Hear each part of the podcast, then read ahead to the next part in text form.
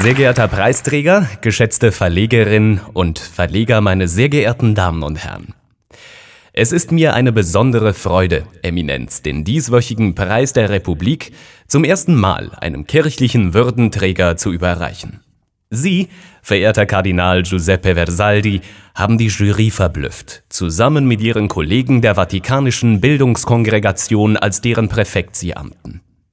Wir zeichnen heute nicht nur zum allerersten Mal einen Geistlichen aus. Wir vergeben den Preis auch erstmals in der Kategorie Substanzielle Konstanz in der Pflege fast vergessener Traditionen. Sie, Eminenz, tragen den Geist der heiligen Inquisition ins 21. Jahrhundert und sorgen auf diese Weise dafür, dass kirchliches Brauchtum weiterlebt. Dafür sollte man den Galero, den Kardinalshut vor ihnen ziehen. Anlass für diese Ehre ist ihr Entscheid in Bezug auf Pater Ansgar Wucherpfennig. Herr Wucherpfennig hat vier Jahre als Rektor die Hochschule St. Georgen in Frankfurt geleitet. Das ist nicht irgendeine katholische Universität, wie Sie ja wissen, Eminenz, ist St. Georgen auch eine Alma Mater Ihres Vorgesetzten, Papst Franziskus. Professor Wucherpfennig darf nun, Ihrer Meinung nach, sein Amt nicht mehr ausüben, weil er den Glauben gefährdet. Sie hatten den Mut, ihm das Nihil obstat zu verweigern, die kirchliche Unbedenklichkeitsbescheinigung. Sie haben das gegen den erklärten Willen zweier einflussreicher Kollegen getan, des Ordenschefs der deutschen Jesuiten sowie des Bischofs von Limburg. Beide würden gern an dem offenbar gefährlichen Mann festhalten. Was hat Herr Wucherpfennig getan? Das Unsagbare. Er hat sich positiv über Schwule und Lesben geäußert. Gut, das hat in etwas abgeschwächter Weise Papst Franziskus auch schon gemacht. Aber nur weil der unfehlbare Stellvertreter Christi etwas sagt, muss nicht jeder dahergelaufene denselben Unsinn nachplappern. Sie, Eminenz, wissen das denn ihnen liegt der wahre, reine Glaube am Herzen.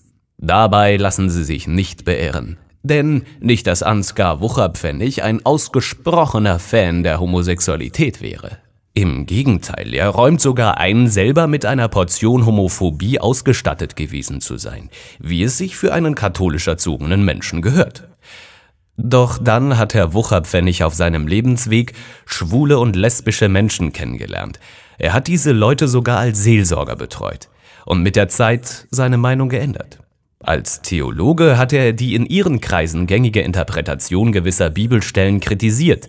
Mit anderen Worten, Herr Wucherpfennig ist der fatalen Ansicht, die Bibel wolle möglicherweise gleichgeschlechtliche Personen gar nicht pauschal verurteilen. Sie wissen, Eminenz, dass Deutschland derzeit mit der Aufarbeitung von tausenden Missbrauchsfällen durch kirchliches Personal beschäftigt ist.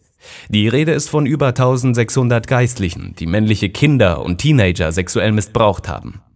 Wenn die Kirche schon jahrelang weggeschaut hat, dann soll sie bitte schön nicht jetzt offener über Sex reden, auch dann nicht, wenn die Deutsche Bischofskonferenz dies eigentlich gern würde. Nein, nein, sagen Sie richtig, Eminenz, es bleibt wie es ist. Wir sind zwei Jahrtausende lang gut damit gefahren.